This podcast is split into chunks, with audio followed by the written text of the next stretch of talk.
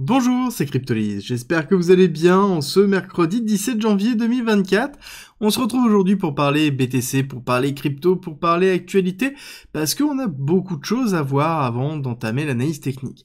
Alors, au niveau des actualités, on va commencer par un article qu'on va commencer à revoir vraiment beaucoup et souvent durant les prochains mois annonce, ça va être un petit peu le manque de liquidité sur le BTC, ça va être euh, l'impact des shorts sur le BTC. C'est quelque chose qui est plutôt classique, on arrive dans un thème qui est le, thème hivernal, où on a souvent une baisse des volumes, ce qui est normal, étant donné qu'on pose les bottoms en hiver pour préparer le printemps, et généralement, on attaque le printemps. Surtout qu'on est en train de préparer un autre narratif au niveau du Bitcoin. On n'oublie pas qu'on a le halving qui arrive mars, avril, mai, et que justement, durant cette période-là, on va acter autour de ce narratif-là la possibilité d'une baisse, le retracement du BTC, etc., etc. Donc c'est normal qu'on voit ce type d'article qui arrive. Alors, il parle de liquidité, mais il nous montre tout sauf de la liquidité. C'est toujours très intéressant de, de regarder ça. Et par contre, on va avoir un autre type de narratif qui va être le fait que l'arrivée des ETF spot BTC donne la possibilité de shorter facilement et que c'est quelque chose qui est classique au niveau de la finance traditionnelle et donc forcément c'est un outil pour shorter que les institutionnels vont avoir. Bon, encore une fois, ça reste dans le narratif précédent, on est toujours dans la même chose. Les ETF, c'était positif, maintenant ça n'a pas eu euh, l'effet escompté, donc ça devient négatif. On prend du recul, comme d'habitude.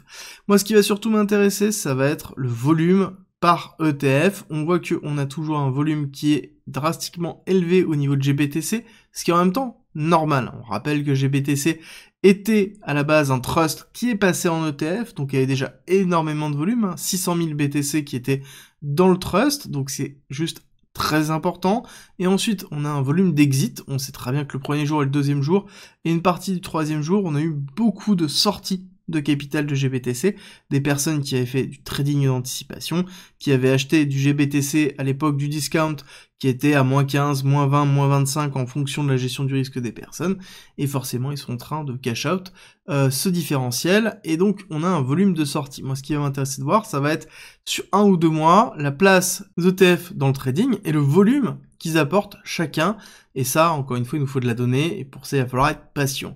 Patient, ça a été un petit peu ce qu'a été Solana avec le lancement de leur euh, mobile phone, le Saga Phone, le premier mobile euh, pour le Web 3, entre guillemets, qui a été un gros flop, hein, on va pas se le cacher, quand ils ont lancé Saga, euh, sur les ventes, ça a été vraiment catastrophique, il n'y a rien eu comme vente, et dernièrement ça a éclaté, il y a eu une rupture de stock pour une raison toute bête, c'est que quand on avait le téléphone Saga, on pouvait récupérer des tokens qui étaient des banques était un shitcoin classique, mais en l'occurrence qui valait son petit pesant d'or et qui payait quasiment le téléphone à lui tout seul. Donc on, avait un, téléphone qui n'a pas réussi, mais à côté qui s'est fait beaucoup connaître. Ils sont en train de surfer la vague en proposant un téléphone à 450 dollars, donc qui va être le successeur de Saga Cryptophone.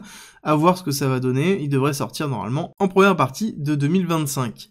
On continue dans les nouvelles avec la partie réglementation qui va prendre de plus en plus de poids. J'ai commencé à vous préparer dessus. 2024 va être vraiment une année cruciale de ce côté-là. Avec les élections américaines, oui, mais pas que. Avec la partie réglementation aux USA avec cette notion de stablecoin law qui va arriver en 2024. Cycle nous affirme que ça sera passé, en tout cas, il y a une bonne chance, c'est une grande probabilité, mais je pense que oui, ce sera passé. Il faut comprendre que l'impact que ça aura, ça, ça définit que le stablecoin, toutes les entités qui produisent des stablecoins devront se conformer aux lois bancaires. Ça veut dire que devra, elles devront, assurer la traçabilité de chacune des transactions qui passent par leur stablecoin. Ça, c'est vraiment très important. Donc, c'est une forme de disparition de l'anonymat, voir comment ça va être mis en place.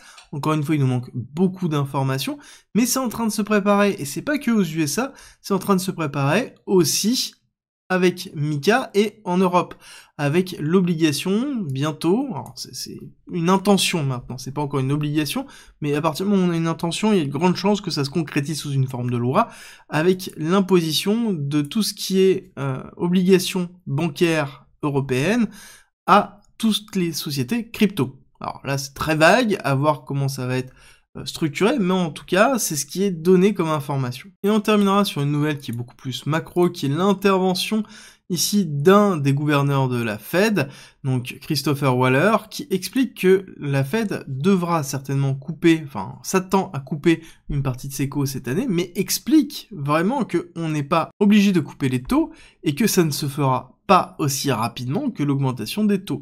Et forcément, on a eu une réaction ici des bons trésors au 10 ans qui ont cassé les 4% et qui sont en train de se statuer au-dessus. Si vous avez regardé la vidéo de Sani, vous savez très bien ce que ça veut dire, et je vous ai déjà tout expliqué dans cette vidéo-là. Allez à la fin de cette vidéo si ça vous intéresse pour pouvoir suivre cette partie macro. D'ailleurs, comment s'est comporté le SP500 à l'ouverture? Bah, J'ai envie de vous dire que l'ouverture de cette semaine, elle se passe plutôt solidement au vu des nouvelles. On a eu un petit peu de volatilité à cause de cette nouvelle-là, mais euh, somme toute, on a un SP500 qui est plutôt solide. On va voir la semaine, la clôture de la semaine, je pense qu'on est toujours dans une phase de latéralisation, une phase de temporisation, et en plus, on va arriver dans une année encore une fois qui va être compliquée en termes de réglementation, cette fois-ci pas crypto, mais euh, ne serait-ce que juste géopolitique et politique tout court aux USA, donc on va avoir des impacts forcément au niveau du SP500 et des euh, shots de couverture, c'est certain.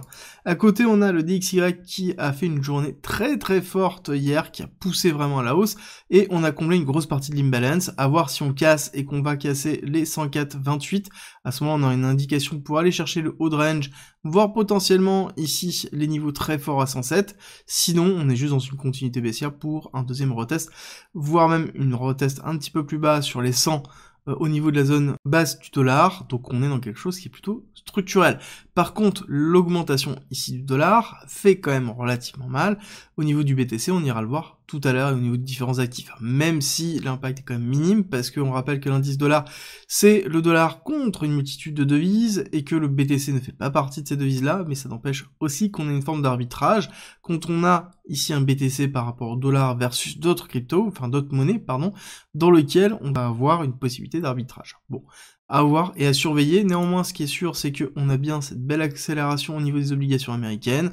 On a bien une belle réponse sur le support effectif, voir jusqu'où on va aller. Est-ce qu'on va aller retester les 4-3 dans lequel on a une partie d'imbalance ici? On a aussi une grosse partie d'imbalance au niveau de 4-8, mais là ça ferait vraiment, vraiment mal au niveau de l'économie, ou en tout cas il y aura une chape euh, de pression très forte au niveau de l'économie américaine, et peut-être une surréaction la Fed à surveiller.